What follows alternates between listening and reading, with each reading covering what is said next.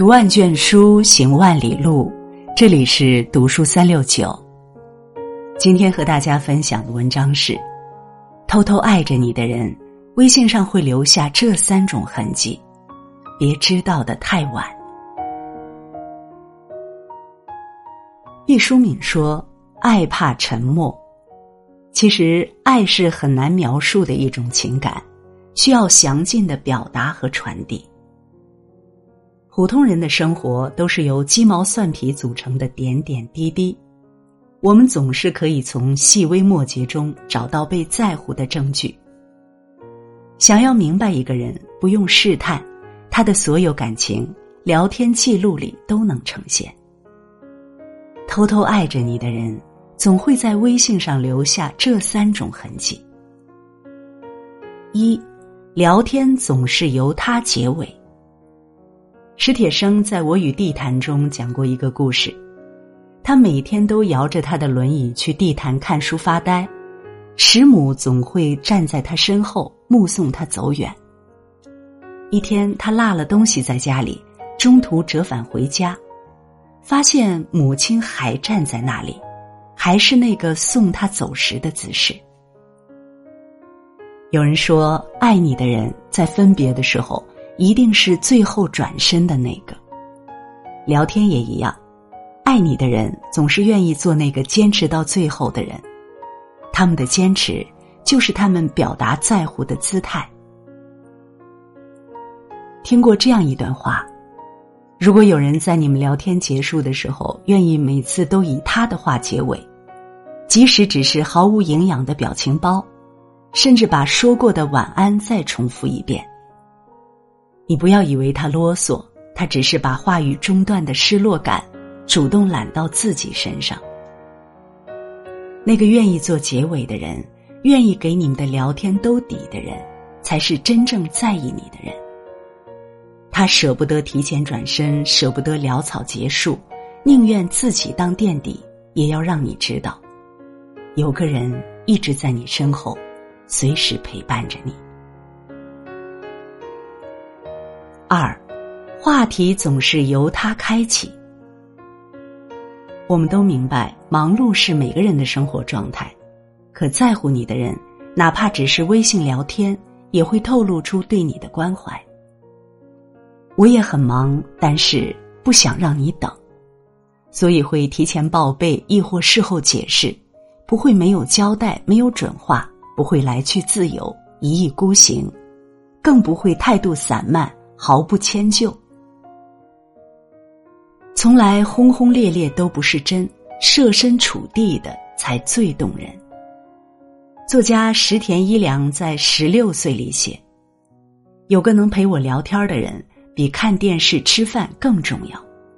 比如今天天气不错，我就能对他说：“天气不错啊。”如果天冷了，我就让他添件衣服。爱人之间的聊天儿往往没有什么目的性，开启一段聊天的话题，也许只是天气好不好、中午吃了什么、路上碰到的小猫小狗等等。但是，这些废话背后的潜台词都是。我想和你一起浪费时间。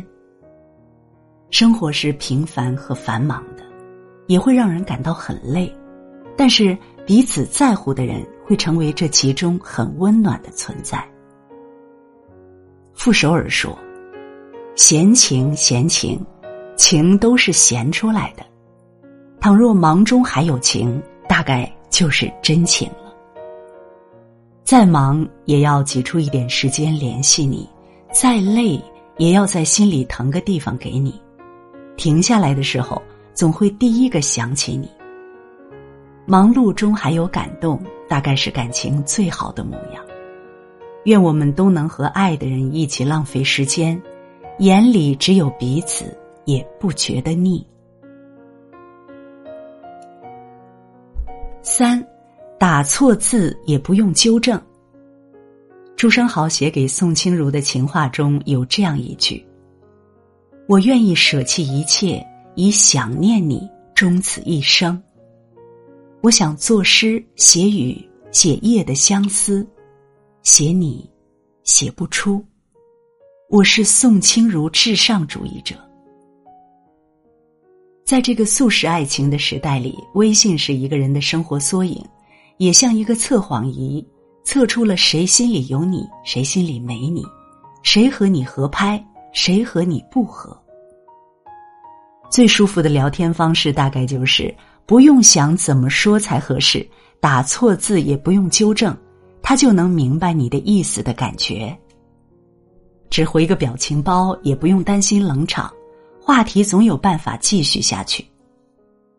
你聊起任何话题，对方都能聊得下去，不是因为对方见多识广，而是他对你极其感兴趣。正如武志红老师所说：“恋爱中最幸福的状态，就是我们都变成孩子，一想到对方和对方聊天总是很开心。”最后分享一段很喜欢的话。爱意的流失是从分享欲的减少开始的。我当然不关心云是什么形状，我也不在意路边的奶茶店开没开门，更不觉得饭煮糊了有什么可拍照的。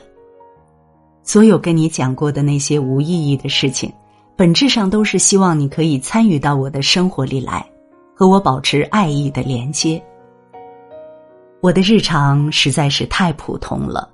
但因为有你的存在，我觉得他们比以前有趣多了。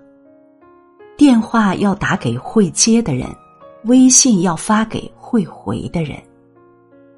点个再看，愿你一生被悉心珍藏，愿你惦记之人每日都和你道晚安。好了，今天为你分享的文章就到这里了，感谢大家的守候。如果你喜欢国学文化的文章，请记得在文末点一个再看，也欢迎您留言并转发，让我们相约明天。愿国学文化的声音伴随着你的每一个清晨。